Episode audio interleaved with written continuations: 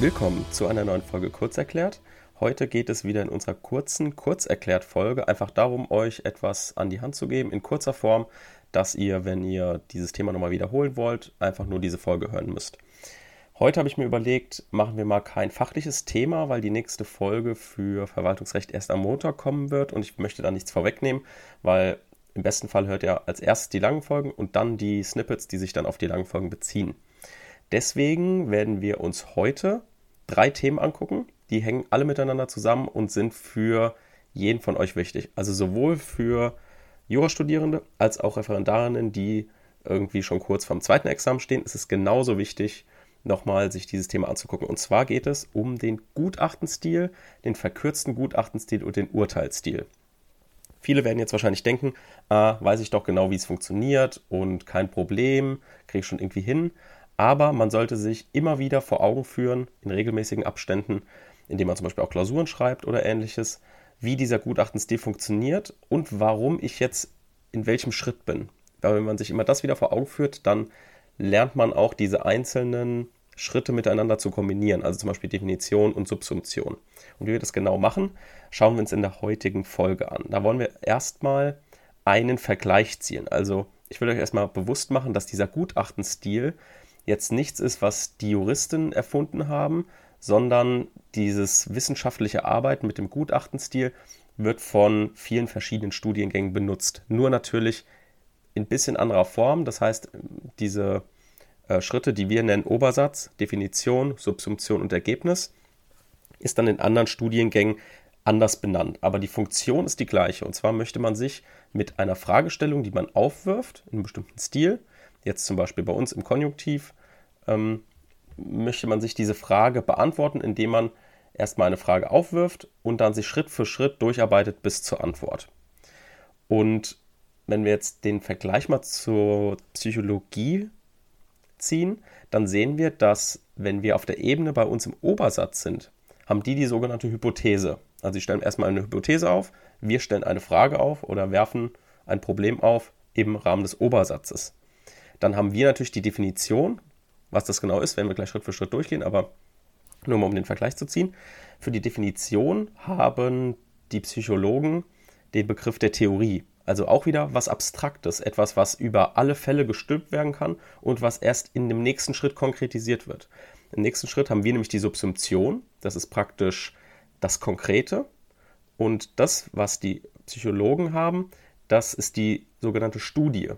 Also haben sie da auch etwas Konkretes, was sie dann auch irgendwie gucken müssen, ob es in die Theorie passt. Oder die Theorie auf die Studie passt. Und bei uns müssen wir halt jetzt gucken, okay, die Schablone der Definition, passt die auf meinen Fall, also auf die Subsumption? Wenn ja, wenn nein, je nachdem, ähm, kommen wir dann zu einem bestimmten Ergebnis und das ist dann der vierte Schritt, der ist dann in der Psychologie genauso. Also wir sehen, das ist einfach klassisches wissenschaftliches Arbeiten, was jetzt nicht einfach die Juristen erfunden haben, sondern was halt in einem akademischen Beruf einfach Standard ist. Wenn wir uns jetzt die einzelnen Schritte mal anschauen. Also wir befinden uns natürlich jetzt wieder im Jura, Psychologie lassen wir jetzt zur Seite. Wir wollten nur kurz sehen, ah, das gibt es auch woanders, das haben nicht nur wir erfunden. Das ist also einfach normal, dass man so arbeitet. Also erstens der Obersatz. Hier werfen wir eine Frage auf. Also wir stellen praktisch eine Hypothese auf, die wir dann in der Folge überprüfen. Und als Beispiel können wir aus dem Strafrecht mal nehmen, indem der J dem A auf den Kopf schlug, könnte er eine Körperverletzung gemäß 223 Absatz 1 begangen haben. Den Obersatz hat jeder auswendig gelernt, jeder weiß, wie der funktioniert. Aber wenn wir den jetzt nochmal auseinanderpflücken, dann sehen wir genau, A, wir haben schon mal die Norm, die jetzt gleich in der Definition wichtig wird. Wir haben schon den Sachverhalt, der in der Subsumption wichtig wird. Also wir haben praktisch schon im Obersatz das enthalten, was wir in den nächsten Schritten prüfen. Also da kommt praktisch für den Korrektor nichts Neues. Der hat im Obersatz, sieht er schon, was jetzt im Rahmen der Definition kommt und was im Rahmen der Subsumption kommt. Und deswegen in der Definition müssen wir auch einen bestimmten Aufbau einhalten. Also wenn wir jetzt diese Frage aufgeworfen haben, indem der J dem A auf den Kopf schlug, könnte er eine Körperverletzung gemäß 223 Absatz 1 begangen haben. Aufbau der Definition ist dann unmittelbar danach, dass wir Voraussetzungen aufstellen. Also wir sagen, ja, was sind denn jetzt die Voraussetzungen des Paragraph 223? Und hier empfehle ich euch einfach, schreibt einfach die Norm ab. Das ist immer so ein bisschen, ich sag mal, Geschmackssache, ob man die gesamte Norm abschreiben möchte, aber ich empfehle es euch einfach. Das ist einfach schlüssig, der Korrektor kann sich da ganz easy entlanghangeln und vor allem gerade für die frühen Semester müssen die sich daran halten. Also die Voraussetzungen, die kommen also aus der Norm. Da sagen wir jetzt in dem Fall, ja, die Körperverletzung hat die Voraussetzungen so und so gemäß Paragraph 223. So, dann im nächsten Schritt müsste man halt gucken, ja, jetzt haben wir ja bestimmte Tatbestandsmerkmale im Paragraph 223, die müssen wir jetzt definieren. Und hier brauchen wir jetzt kein Überleitungswort oder einen Überleitungssatz, sondern wir fangen einfach an, wenn wir jetzt zum Beispiel im Rahmen der Körperverletzung sind, fangen wir einfach an, sofort die Gesundheitsschädigung und die körperliche Misshandlung zu definieren, so wie wir es auswendig gelernt haben. Das heißt auch, in der Definition ist es wichtig zu wissen für euch, dass jetzt die Phase kommt, wo ihr euer auswendig gelerntes Wissen abladen könnt. Hier kann aber nicht nur auswendig gelerntes Wissen abgeladen werden, sondern in der Definition können schon geschickt Informationen verpackt werden, auf die ihr vielleicht in der Subsumption später Bezug nehmen möchtet. Beispielsweise der Sinn und Zweck einer Norm. Wenn ihr wisst, ah, das ist hier das Hauptproblem der Klausur, ich werde hier argumentieren müssen, weil das im Sachverhalt darauf angelegt ist, dann könnt ihr zum Beispiel sagen, ja, der Sinn und Zweck des Paragraph 223 StGB ist der folgende. Das könnt ihr also schon in die Definition mit aufnehmen. Und jetzt für den Paragraph 223 ist es jetzt eher, das wird nie ein Problem sein, dass ihr da mit dem Sinn und Zweck argumentieren müsst. Aber zum Beispiel im öffentlichen Recht ist es schon öfter so, dass man eine Abwägung machen muss, eine Interessenabwägung. Und da ist es einfach wichtig, dem Korrektor klarzumachen, ja, ich weiß, was der Sinn und Zweck ist. Hier, ich gebe ihn dir an die Hand und später argumentiere ich dann genau mit diesem Sinn und Zweck. Es ist also wichtig, dass ihr dann Bezug nehmen könnt. Und man kann es natürlich auch später in einen bestimmten Streitentscheid mit einbauen oder ähnliches. Schauen wir uns aber in der nächsten Klausur an, wie man so einen Theorienstreit in den Gutachtenstil einbaut. Aber ich gebe euch den Tipp, packt es in die Definition mit ein, bestimmte Infos, die ihr später eh abladen wollt. Wenn wir uns die Definition jetzt anschauen, kann man eigentlich zu Schulzeiten auch einen ganz guten Vergleich ziehen. Also ich habe mir das immer so gemerkt, dass wenn ich in die Definition komme, beginnt die Geschichtsklausur von früher. Also Geschichtsklausur war immer, du hast einfach super viel Wissen auswendig gelernt und schreibst es jetzt einfach runter. Genauso ist auch, eigentlich auch die Definition. Sowohl im ersten als auch im zweiten Examen. Also im zweiten Examen ist es sogar nochmal eine Nummer krasser, wenn du im Rahmen des Gutachtenstils bist, beispielsweise in der Anwaltsklausur, ähm, dann musst du halt auch wieder die Norm, kannst auch wieder die Norm abschreiben, dann die Tatbestandsmerkmale definieren und dann sucht ihr nach dem Problemfall im Kommentar, ihr habt ja einen Kommentar zur Hand im zweiten Examen, und schreibt einfach die gesamte Kommentarstelle ab. Das kann auch gern mal eins, zwei Seiten sein, aber genau das will der Korrektor sehen. Der Korrektor will eine ganz lange Definition sehen, unter die ihr natürlich dann auch ausführlich subsumieren müsst. Das ist klar.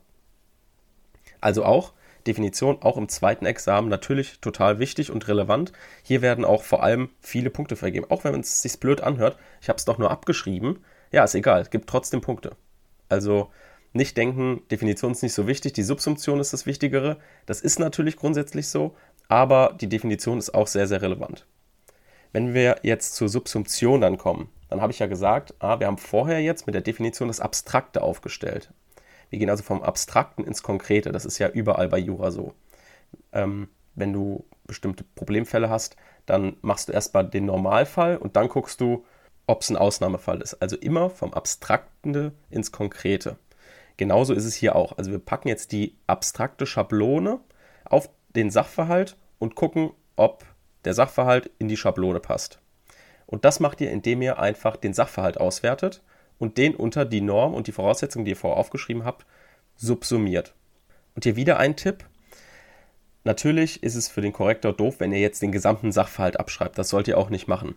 Aber ihr sollt natürlich jedes einzelne Argument, insbesondere im öffentlichen Recht, was die Beteiligten von sich geben, in die Subsumption einbauen. Also wenn ihr ein Argument lest in der Klausur und denkt, was für ein Idiot, das kann ja niemals, also das, ich weiß es ja von Anfang an, dass das Argument nicht ausschlaggebend sein wird. Trotzdem müsst ihr dieses Argument aufführen und widerlegen. Denn es ist ganz wichtig, dass der Korrektor auf seinem Zettel abhaken kann, ah, guck mal, das steht bei mir drauf, ist, kann ich, das kann ich abhaken. Das heißt, auch wenn das, das Argument noch so dämlich ist, steht es auf der Lösungsskizze des Korrektors drauf, weil es eben im Sachverhalt ist. Und ihr glaubt gar nicht, wie in einem wirklichen Verwaltungsprozess, natürlich auch Zivilprozess und Strafprozess, wie dumm manche Argumente sind. Aber ihr müsst sie als Gericht natürlich trotzdem widerlegen. Ihr müsst sie trotzdem aufnehmen und genau das Gleiche macht ihr auch in der Subsumption. Das heißt, gerade im öffentlichen Recht gibt es sehr viele Argumente, die die Beteiligten aufführen. Es können auf jeder Seite mal gerne fünf Argumente sein oder fünf Begründungen für etwas. Ihr müsst jede einzelne Begründung in, in der Subsumption, wenn die natürlich hier passt, aufnehmen, diskutieren und widerlegen. Das ist ganz wichtig. Und das ist natürlich der Hauptpunkt der Klausur. Deswegen Subsumption ist natürlich im Gutachtenstil das, was am längsten sein sollte.